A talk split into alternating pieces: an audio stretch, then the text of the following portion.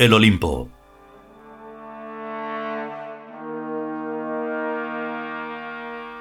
Decimoséptimo capítulo. Cuarta parte.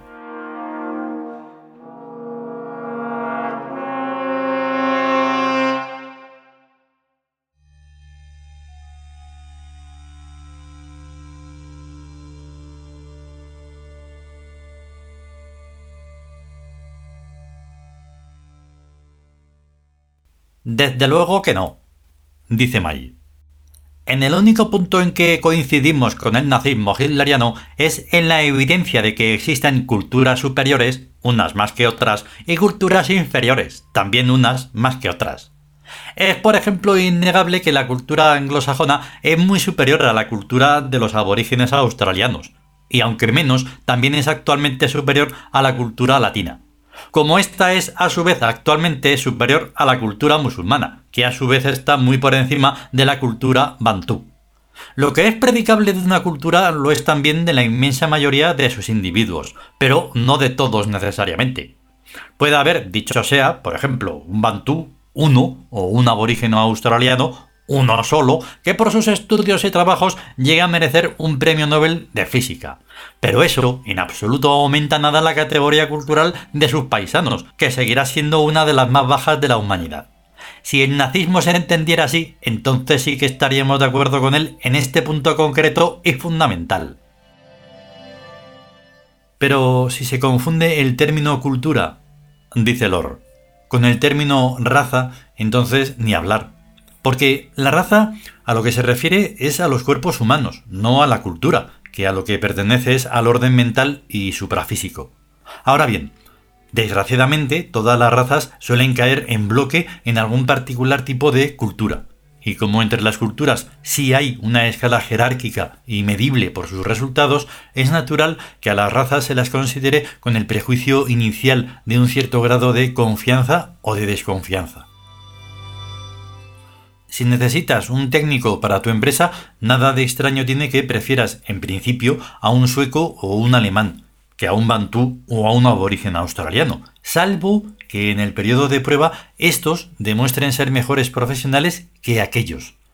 A nosotros, ¿qué más nos da el color de la piel ni la configuración del rostro si lo que nos interesa es un buen resultado?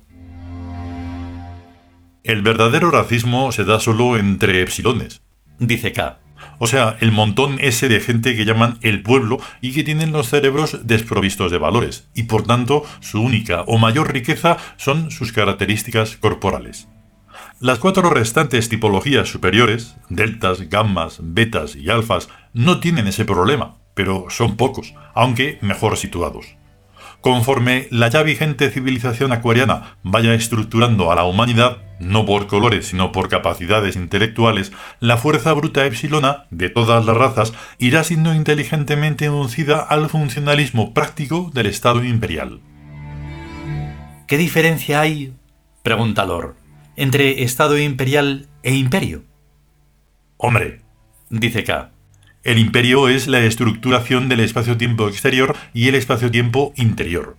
En cambio, el Estado imperial es una estructuración geopolítica de la humanidad tiud mucho más modesta. Al Estado imperial se va llegando por fases, explica Eli. Mientras que al imperio se llega o no se llega de una vez por todas. El Estado imperial se va prefigurando poco a poco a lo largo de los siglos y de los intentos de organización piramidal jerárquica de las sociedades. El nazismo hitleriano y el fascismo son dos de tales prefiguraciones, que, aunque fallidas, nos van acercando cada vez más al reino de los cielos. ¡Anda la osa! dice Lor. ¿Ahora salimos con el reino de los cielos? ¿Y por qué no? pregunta K. El Estado imperial es una teocracia. Y una teocracia no es otra cosa, explica Eli un poco amoscada, que una sacralización de la vida política. Es lo que ahora está intentando hacer el integrismo musulmán en sus países arabizados. Toda teocracia se fundamenta sobre algún texto sagrado, supuestamente de origen divino, y por tanto indiscutible, que hace las veces de constitución política. Ya, ya, ya voy comprendiendo, dice Lor. De la Constitución divina se deducen luego los códigos, las leyes y los reglamentos, y hasta las ordenanzas municipales. Ya me parecía a mí que esta democracia española de los socialistas en lo que se está convirtiendo es en una teocracia. Ahora se entera este, exclama May. ¿Qué le falta a González sino entrar bajo palio en las catedrales y que le echen el humo del incienso en los morros?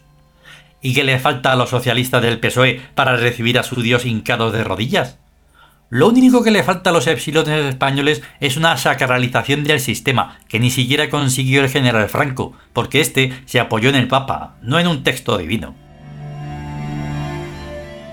El cristianismo, dice K, es una religión de epsilones y solo para epsilones. Pero desde sus mismos orígenes el cristianismo está esperando y temiendo la llegada del anticristo, o sea, de una religión piramidal que volverá a poner al epsilonado en el nivel inferior de la pirámide social, esto es, en el originario y antiguísimo y siempre permanente nivel de la esclavitud. Los epsilones odian esa palabra, y con razón, ya que la esclavitud sigue siendo su estado verdadero y auténtico y normal, siglo tras siglo, y pase lo que pase. Ahora a los esclavos se les llama obreros y empleados, operarios, trabajadores y otros similares nombres eufemísticos. Pero siguen siendo esclavos como siempre. Lo que ocurre es que la institución perpetua de la esclavitud ha perfeccionado sus métodos de reclutamiento y de despido. Ya no es necesario ir lejos a hacer aleatorias guerras para conseguir esclavos, traerlos cargados de cadenas, vigilarlos, mantenerlos a ellos y a sus hijos, darles casas y lugares de esparcimiento, proveerles de todo lo necesario, incluso en la extrema vejez, y aguantarlos hasta que se mueran. Ya no es necesario hacer nada de eso. Ni siquiera hace falta ya el látigo. Ahora está el contrato, que es muchísimo más coercitivo que los castigos corporales. El contrato sirve tanto para reclutar al esclavo cuando convenga, como para despedirlo también cuando convenga. Y sin tantas complicaciones paternalistas como tenía el sistema antiguo de esclavitud. Psicología. Con psicología se hace de los epsilones lo que se quiera y contentos. El narrador de los siglos, que conoce muy bien la historia de la esclavitud, no tiene más remedio que asentir, admirado, a esas palabras. ¿Y qué tiene que ver el anticristo en todo este asunto? Aduce.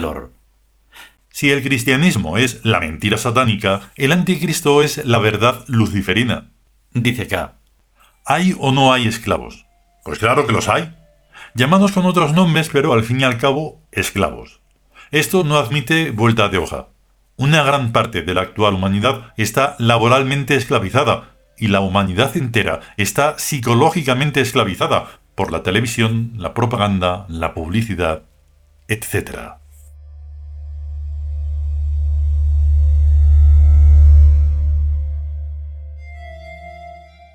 Continuará.